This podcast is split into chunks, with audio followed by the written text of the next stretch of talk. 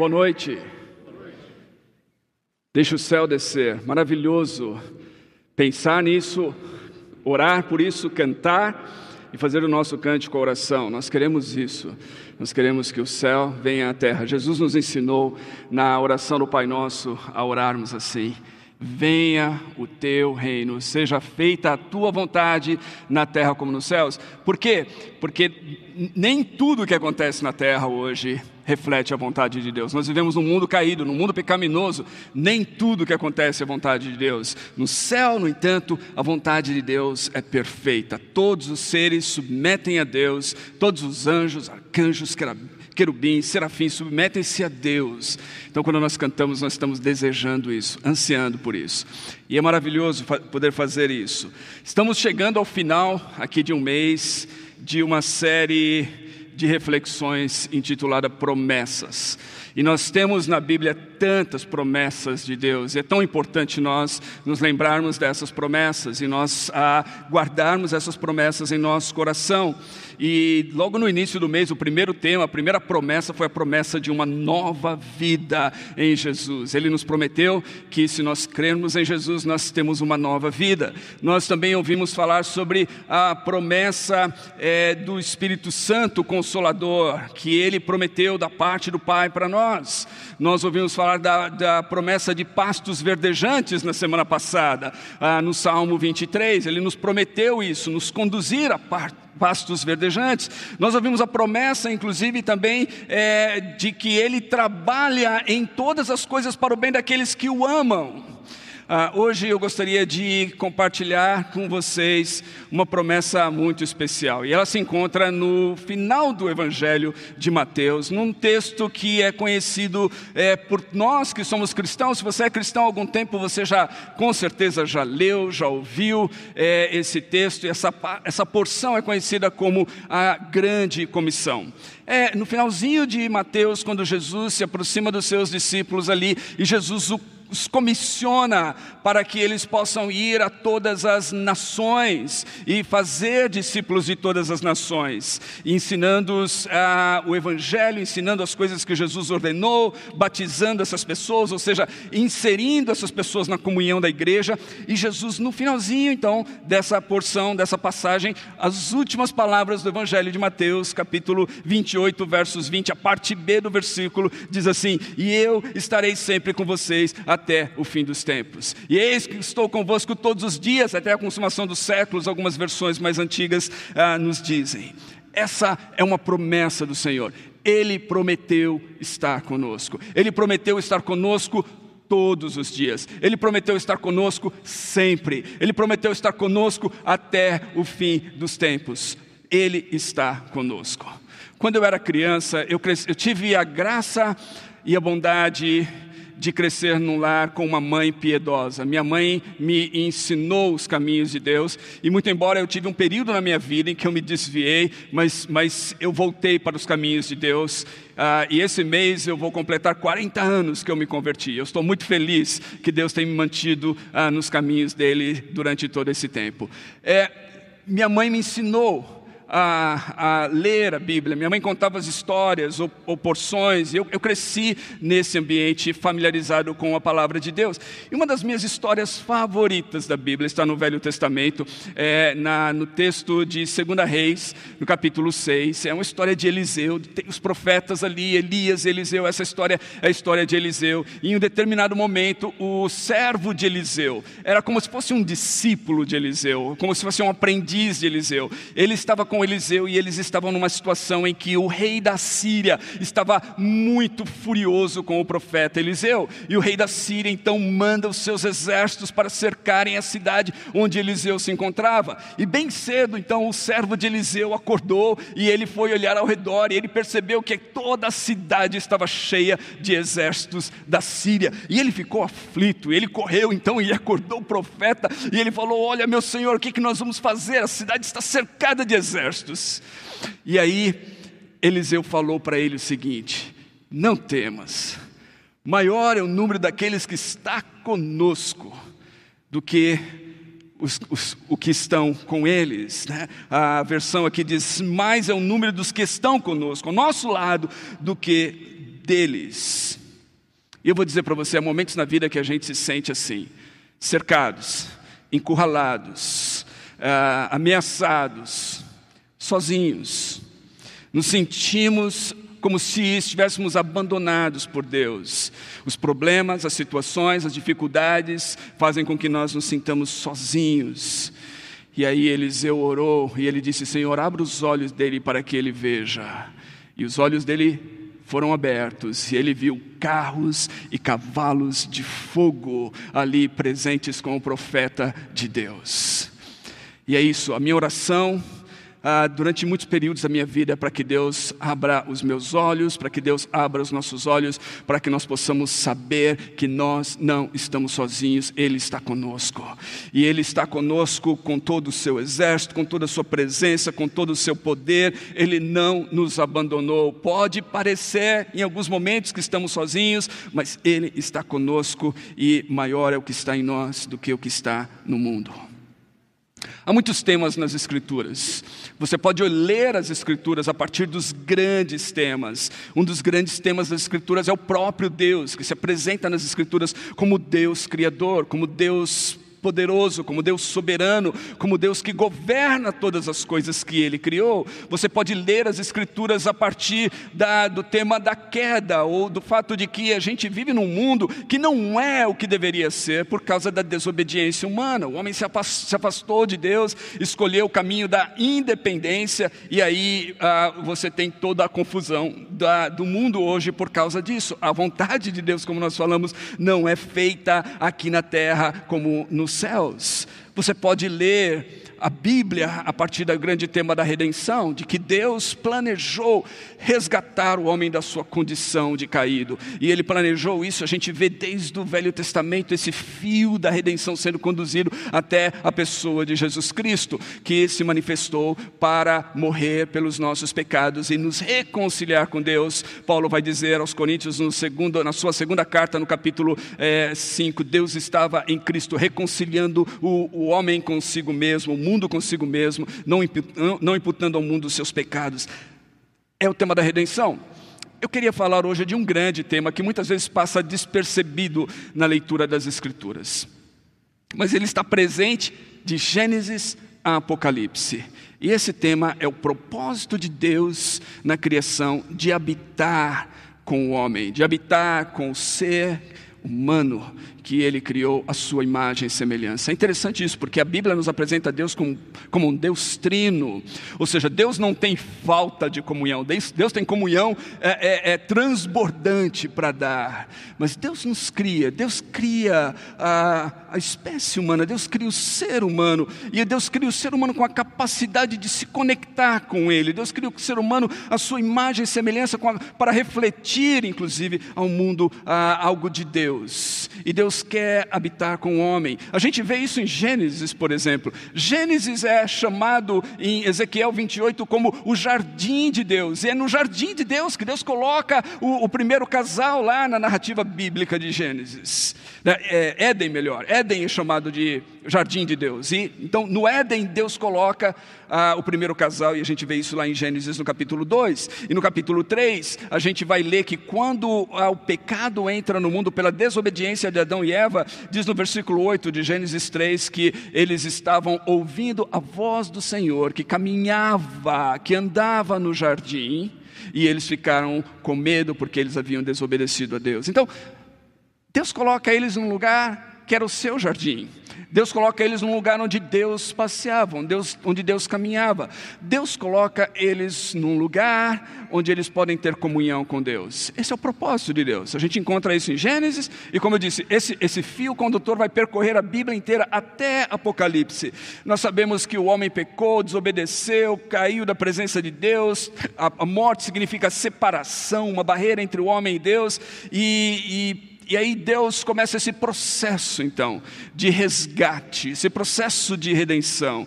E quando Deus liberta o povo que estava escravizado na terra do Egito, e Deus começa a dar a esse povo, então, os seus mandamentos e os princípios, e dizer: é assim que vocês devem viver, porque eu os libertei. A gente vai encontrar que Deus pede para que Moisés coordene a construção de uma casa, um tabernáculo, na verdade uma tenda aqui, porque eles estavam em peregrinação no deserto.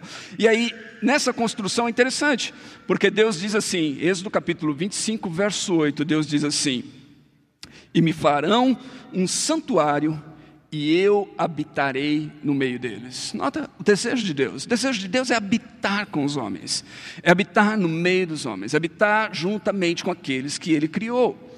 Mais adiante, quando, quando ah, Davi se torna rei, eles, eles né, passam esse período de peregrinação no deserto, eles tomam, eles, eles tomam posse dessa terra da promessa, e depois Davi se torna o rei de Israel. E já quando está se aproximando da sua velhice, Davi fala assim: não é justo que eu more numa boa casa, e a arca do Senhor, a arca da, da presença do Senhor, que simboliza a presença do Senhor, esteja aí numa tenda qualquer. Eu vou construir um templo para o Senhor. E Davi se propõe a construir esse templo, e é interessante interessante, porque Davi diz assim, 2 Samuel 7, é, é, você vê que Davi está falando: Eu vou construir uma casa para Deus morar. Uma casa para Deus morar.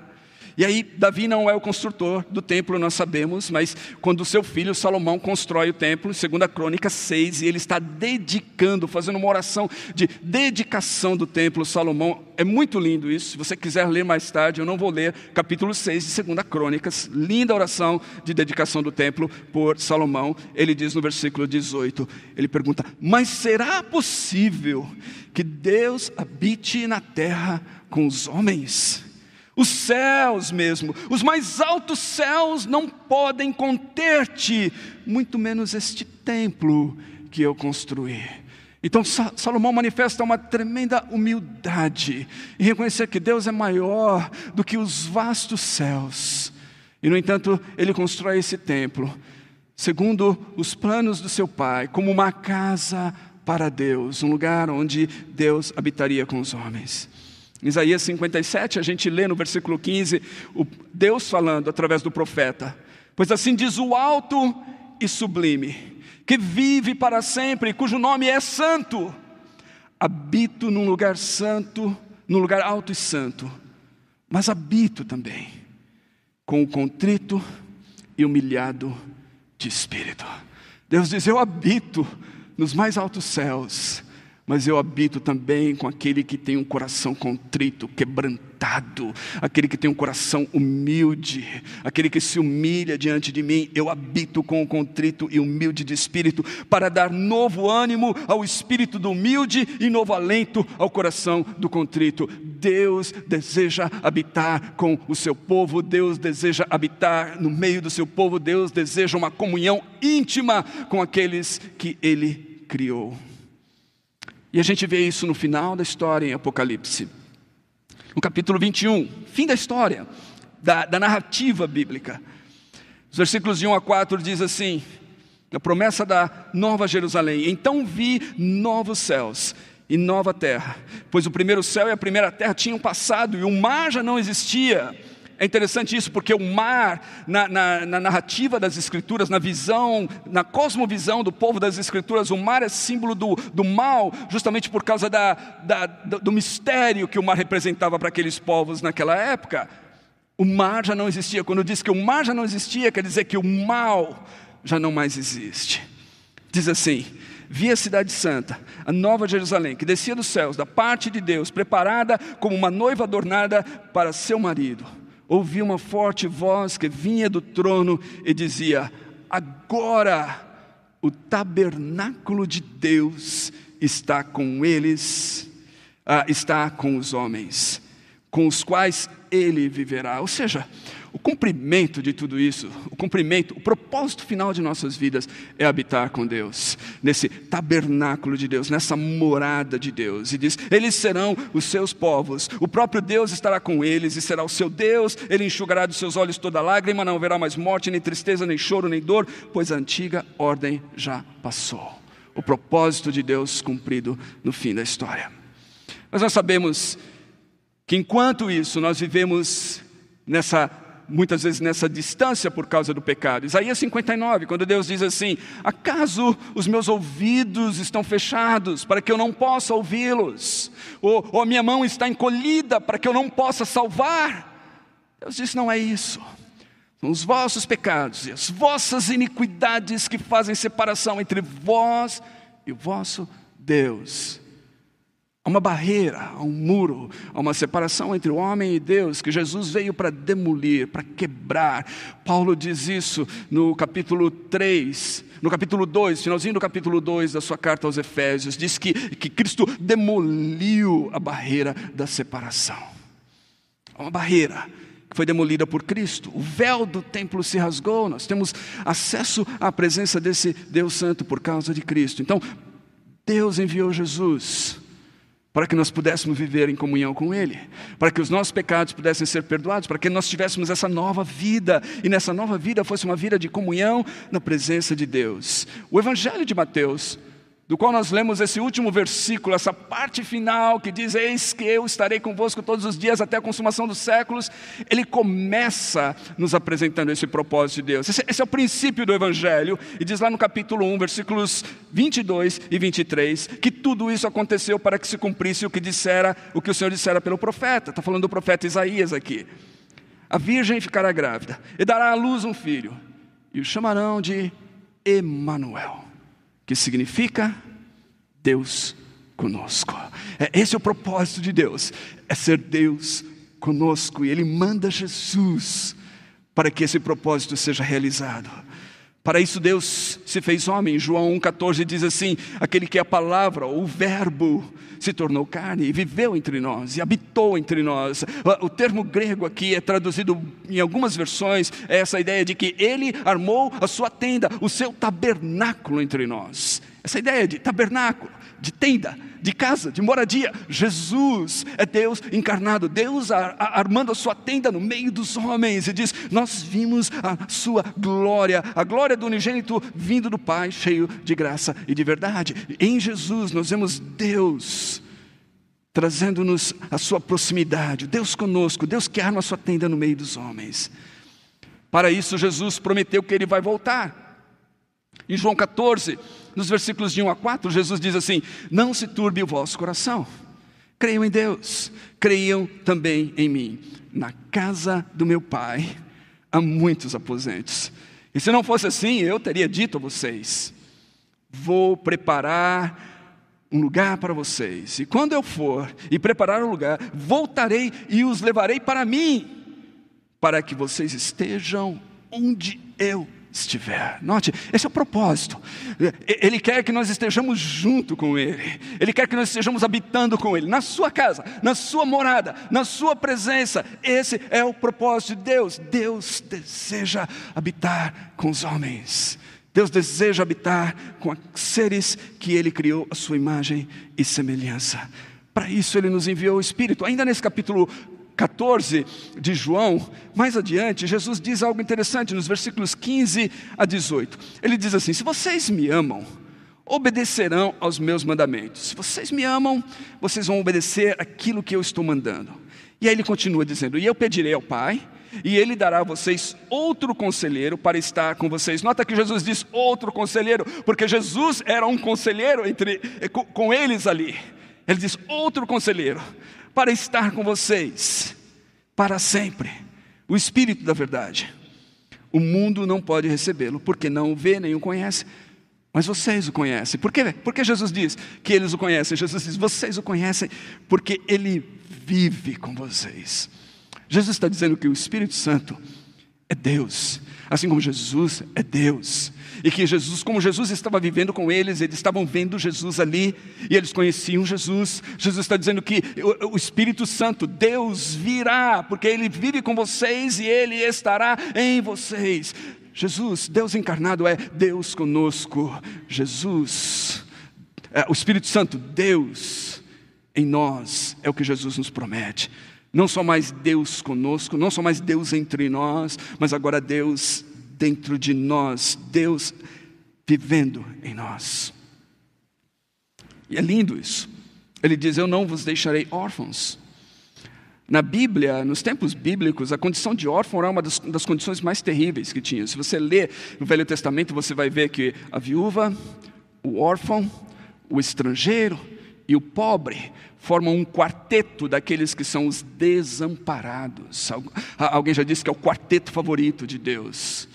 Os desamparados, aqueles que Deus diz que não devem ser abandonados, Deus estabelece leis, Deus manda o seu povo cuidar dessas pessoas. Jesus diz: vocês não vão ficar nessa condição de desamparados. Voltarei para vocês. Ele envia o Espírito para estar agora em nós. Ele, quer estar em comunhão conosco, Ele quer ter a Sua presença em nós, Ele quer se manifestar a nós, Ele quer que nós saibamos que nós não estamos sós, muito embora em alguns momentos da vida pareça que estamos sós. Agora, como é que nós percebemos então a presença de Deus? Você vai falar, poxa, eu não sinto a presença de Deus.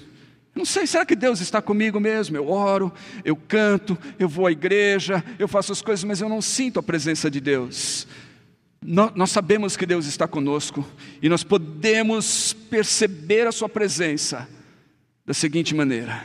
Em primeiro lugar, pelo Espírito Santo, isso que ele falou, que ele nos prometeu que daria. Em 1 João 14, 1 João 4,13, ele diz assim: Sabemos que permanecemos nele e ele em nós, porque ele nos deu o seu Espírito. Sabemos que permanecemos nele, que temos essa união com ele e que ele está em nós através do Espírito Santo. É por isso que em Romanos 8, Paulo vai dizer no versículo 16: o próprio Espírito, o Espírito de Deus, testemunha com o nosso espírito que somos filhos de Deus. Mais adiante ele vai dizer que esse Espírito nos capacita a falar com Deus e nos dirigir a Deus como Abba, Pai. É o Espírito Santo, Deus em nós, que testifica, há, uma, há um testemunho de Deus em nossos corações através do Espírito Santo que nos assegura que nós somos filhos de Deus, que nós podemos falar com esse Deus como uma criança, como, como uma criancinha fala com o seu pai e se, e se dirige ao seu pai, totalmente dependente dele. Abba, Pai. O Espírito Santo testemunha em nós. É por isso que Paulo vai dizer também que se alguém não tem o Espírito de Cristo, esse tal não é dele.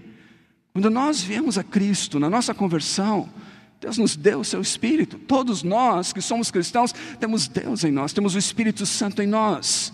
Então nós sabemos que Deus está conosco por causa do Espírito Santo em nós. O Espírito testifica em nossos corações, ele nos lembra, ele nos instrui, ele fala conosco, Deus está conosco. Outra maneira é pela palavra de Deus. Nós sabemos que Deus está conosco quando nós lemos a palavra de Deus. Há uma passagem também que eu gosto muito, que vem desde a minha infância. Eu disse: a minha mãe era uma, uma, uma, uma pessoa que amava Deus, uma mulher de oração, que nos ensinou os caminhos de Deus. E, e então, através de, dos hinos, que ela tocava, e muitos desses hinos eu aprendi na infância. Tinha um deles que falava sobre é, essa passagem de Emaús, lá no finalzinho do Evangelho de Lucas, quando os discípulos estão entristecidos. Eles, Jesus morreu, eles estão sem esperança, eles dizem: Olha, nós esperávamos que ele iria mudar a sorte de Israel, mas ele morreu, e agora? E eles estão caminhando distantes de Jerusalém e aparece um viajante entre eles, é o próprio Jesus, mas eles estão tão tristes que eles não conseguem percebê-lo. Às vezes nós estamos tão tristes que nós não conseguimos perceber Deus conosco. Às vezes nós estamos tão abatidos, tão abalados que Deus está junto conosco, que o Espírito Santo está em nós, mas a tristeza parece que nos impede de perceber. Jesus caminha com eles, está chegando a noite, eles falam: é, é, é tarde da noite, fique conosco. E aí Jesus fica com eles ali. E naquele momento da ceia, diz assim: quando estavam à mesa com eles, tomou o pão, deu graças, partiu e deu a eles. Então os olhos deles foram abertos, reconheceram e ele desapareceu da vista deles. Naquele momento, seus olhos foram abertos e eles perceberam que era Jesus. E aí eles disseram e perguntaram um ao outro: não estava queimando o nosso coração enquanto ele nos falava no caminho e nos expunha as Escrituras palavra de Deus. Jesus estava falando com eles, Jesus estava expondo para eles as Escrituras, e isso aquecia-lhes o coração. Quando nós lemos a Bíblia, quando nós nos voltamos para a palavra de Deus, a palavra de Deus nos mostra a presença de Deus e nos, nos, mostra que Deus está conosco. Nossos corações são aquecidos, a nossa fé, a nossa confiança em Deus aumenta quando nós nos voltamos para a palavra de Deus. A outra maneira é a oração. Em Efésios capítulo 6, ou capítulo 3, versículos 16 a 19, tem uma oração belíssima de Paulo pelos cristãos da igreja de Éfeso. Onde Paulo está orando e ele diz assim: Oro para que com as suas gloriosas riquezas, Ele os fortaleça no íntimo do seu ser com poder por meio do seu Espírito, para que Cristo habite pela fé em vossos corações. Para que Cristo habite pela fé em vossos corações. Paulo está orando para que esses irmãos possam perceber que Cristo habita nos seus corações, para que eles possam ter fé e perceber isso. Ele diz assim: E oro para que, estando arraigados e alicerçados em amor, vocês possam, juntamente com todos os santos, compreender qual seja a largura e a altura, o comprimento e a profundidade profundidade e conhecer todo o amor de Deus que excede todo conhecimento, a fim de que vocês possam ser cheios do quê? Da plenitude de Deus. Quando nós oramos, nós estamos falando com Deus, com esse Deus sobrenatural. Nós, nós vivemos num plano natural, mas quando nós oramos, é como se abrissem as portas para algo sobrenatural. Nós, nós invadimos o sobrenatural e, e nós cantamos aqui sobre, sobre o céu descer, quando nós oramos, esse, esse lugar onde Deus habita, esse lugar que Deus, que Deus está, esse lugar de certa forma invade o nosso mundo, a nossa realidade, os nossos corações, há um senso da presença de Deus quando nós nos derramamos diante dele em oração. Nós percebemos a presença de Deus também na comunhão com a igreja. A igreja é chamada de corpo de Cristo e de casa de Deus. Corpo de Cristo e casa de Deus. Em 1 Timóteo 3, 14 e 15, Paulo diz assim: Escreva essas coisas, embora espero ir, espero ir vê-los em breve. Mas se eu demorar, saibam como as pessoas devem se comportar, ou saiba como as pessoas devem se comportar na casa de Deus, que é a igreja do Deus vivo, casa de Deus. A igreja é casa de Deus, meus irmãos.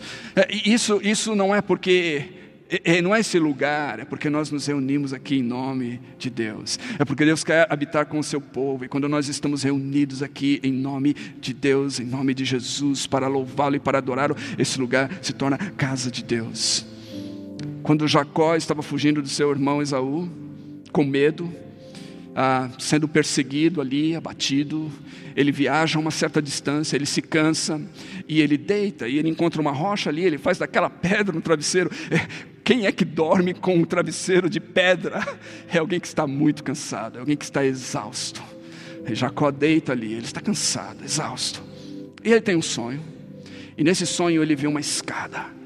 E os anjos sobem e descem dessa escada. Há uma comunicação entre os céus e a terra. E de certa forma Jacó entende aquilo. Deus está falando com Jacó que Deus não havia abandonado, que Deus estava com ele naquela jornada.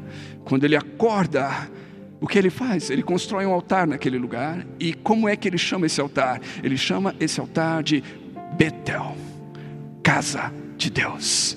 E ele diz algo maravilhoso. É uma oração que eu sempre faço. Eu sempre faço pela igreja, eu sempre faço para as pessoas quando elas vêm à igreja para louvar e cultuar a Deus. Eu oro para que isso se torne uma realidade. A oração de Jacó lá, ele diz assim: quão tremendo é este lugar, e este não é outro lugar senão a casa de Deus. Verdadeiramente Deus estava nesse lugar.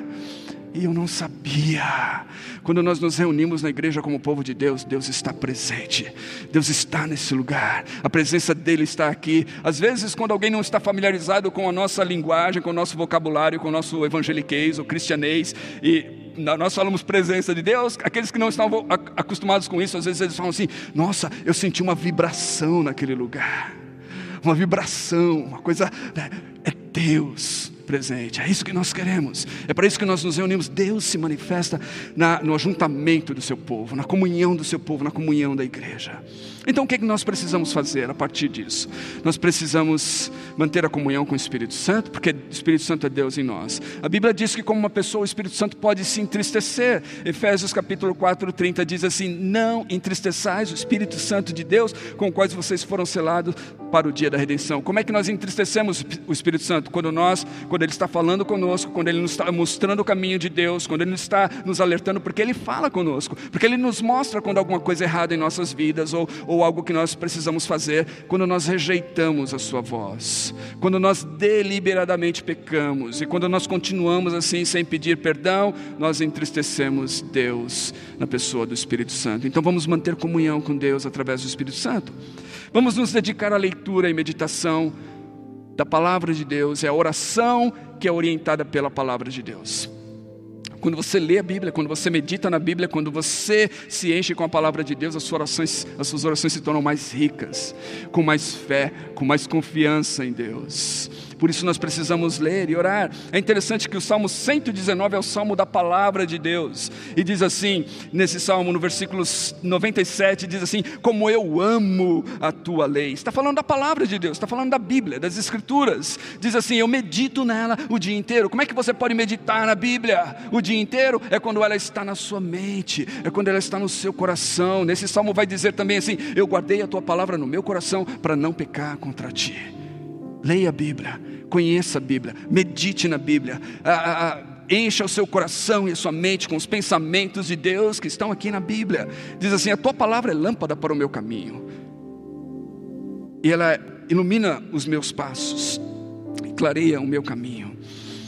É interessante isso, isso diz no Salmo 119. No Salmo 19, a gente encontra um outro testemunho acerca da Bíblia. Diz assim: a lei do Senhor, ou o testemunho do Senhor, os preceitos do Senhor, os mandamentos do Senhor, as ordenanças do Senhor, diz que são perfeitos, dignos de confiança, justo, límpido, puro e verdadeiro está falando da maravilha que é essa palavra, de como ela é justa, de como ela é perfeita, de como nós podemos confiar nela, de como ela realmente pode nos limpar e nos purificar a vida. Como é que é isso? Quando ela nos confronta com, com a vontade de Deus, ou quando, quando nós olhamos para ela como um espelho, essa, essa é uma das, das maneiras que a Bíblia é, é apresentada. No tabernáculo, quando, quando os, os, israelitas entravam no pátio da congregação, diante da tenda do tabernáculo, havia ali o lugar santo e, e o santo dos santos, que eram separados por um véu. Quando eles entravam ali, o primeiro grande utensílio que eles viam lá era uma bacia, uma grande bacia de bronze, onde eles deviam se purificar.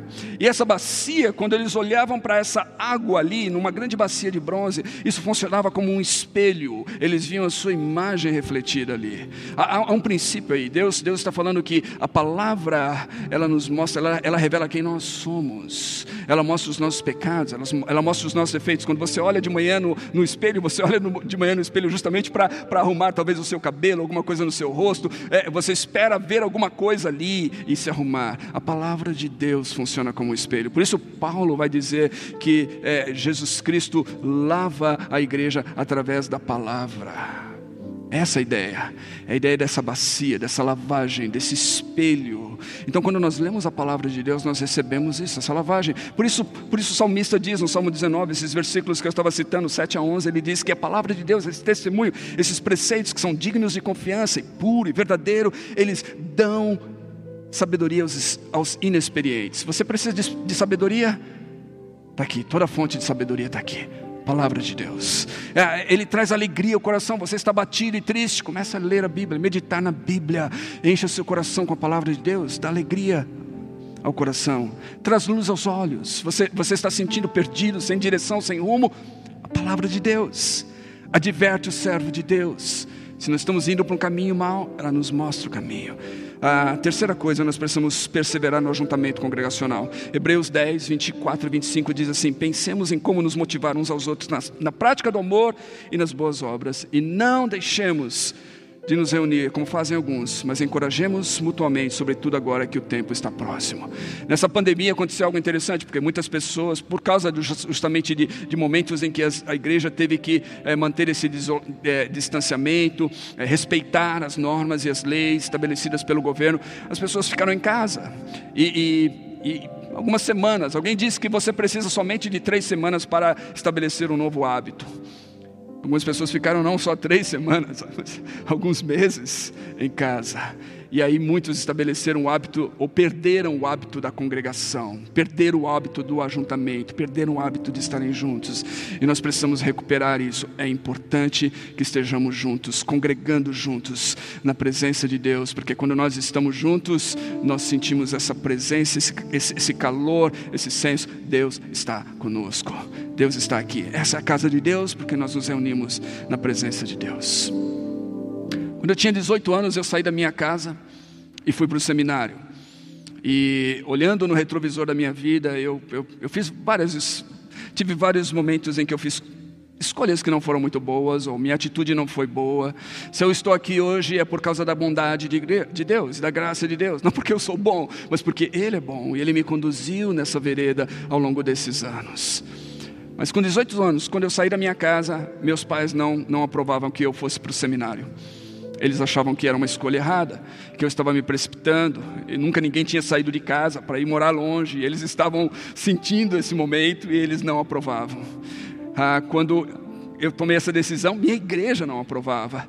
O pastor achava também que eu não devia ir ah, para aquele lugar, ele não aprovava o seminário que eu estava querendo ir. Não, eu não tinha o apoio da igreja, não tinha apoio da família, mas eu sentia Deus me direcionando para ir para o seminário. E eu lembro que quando eu peguei o ônibus, ah, não lembro se eu já contei essa história aqui ou não, mas eu vou repeti-la. Quando eu peguei aquele ônibus para ir para o seminário, é, eu estava, finalmente eu sentei ali e eu comecei a pensar e eu estava com o coração pesado, cheio de dúvidas. Será? Será que eu estou fazendo a coisa certa? Será que eu não estou me precipitando como eles realmente estão dizendo? Será que esse é o lugar que Deus quer que eu vá estudar realmente? Será? Será que daqui a algumas semanas eu vou ter que voltar aqui e reconhecer que eu fiz ah, algo errado, ter que me humilhar e falar assim: poxa, eu, eu errei, eu não, não ouvi a voz de Deus, eu não discerni a sua voz, foi um grande erro. Será? E eu estava com o coração pesado, com a mente carregada com esses pensamentos, e eu adormeci nessa condição. E em determinado momento, naquela viagem, eu vi algo que soou como se fosse uma voz audível, tão alto que eu saltei no meu assento. E a voz dizia: Não temas, confie em mim somente. Eu saltei e olhei ao redor para ver quem é que estava falando aquilo. E na escuridão da noite havia um silêncio no ônibus. As pessoas estavam dormindo, não tinha ninguém conversando. Deus falou comigo. Uma paz extraordinária tomou conta do meu coração. A partir daquele momento eu sabia que Deus estava comigo e que eu estava fazendo aquilo que Deus queria. Não foi fácil, vieram momentos difíceis ao longo do curso, da jornada depois de todos esses anos, mas sempre que as coisas se tornam difíceis, sempre que há momentos de de oposição, em que eu me sinto cercado, em que sou tentado a me sentir abandonado, eu me lembro disso. Deus está comigo. Não temas, confie em mim somente. Eis que estou convosco todos os dias, até a consumação dos séculos. Então eu não sei como é que você veio aqui hoje, qual é a sua situação, você que está aqui ou você que está ouvindo. Talvez você esteja sentindo abatido, abalado, talvez entristecido, talvez cercado por situações, talvez encurralado, talvez como aquele servo de, de, é, de Eliseu, você esteja olhando tudo e falando: Deus, e agora? Quem é que vai poder me salvar? A minha oração é que Deus abra os seus olhos e abra o seu coração e abra o seu entendimento nessa noite e que você saiba, você não está sozinho. O Senhor está com você. Ele prometeu e Ele é fiel para cumprir as suas promessas. Ele está com você, Ele está conosco, porque esta é a vontade dEle. Não diz respeito a quem nós somos, mas diz respeito a quem Ele é. Ele é um Deus bom, Ele é um Deus justo, Ele é um Deus amoroso, Ele é um Deus misericordioso. Ele mandou Jesus para morrer pelos nossos pecados, para nos perdoar, para reconciliar-nos com Ele. Ele está conosco. Maior é o que está em nós do que aquele que está no mundo. Ele está conosco. Saiba disso hoje à noite. Vamos orar juntos. Deus, em nome de Jesus, eu oro com meus irmãos e irmãs, e eu oro por meus irmãos e irmãs. Senhor, o Senhor conhece cada um de nós, e nós vivemos nesse mundo caído realmente. Nós vivemos em um mundo mau, nós vivemos em um mundo marcado pela tragédia, pela dor, Tá, o mal ainda está presente e manifesta-se de muitas maneiras. E às vezes chega perto de nós, às vezes nós nós nos sentimos realmente como se estivéssemos atravessando o vale onde a morte faz sombra. Ah, Deus, mas eu oro para que nós possamos nos lembrar de que o Senhor está conosco. Ah, nós não estamos sozinhos, nós não estamos sozinhos aqui. O Senhor prometeu que estaria conosco e o Senhor está conosco. O Senhor nos deu o teu espírito para viver em nós. O Senhor nos deu a palavra para nos lembrar das tuas promessas.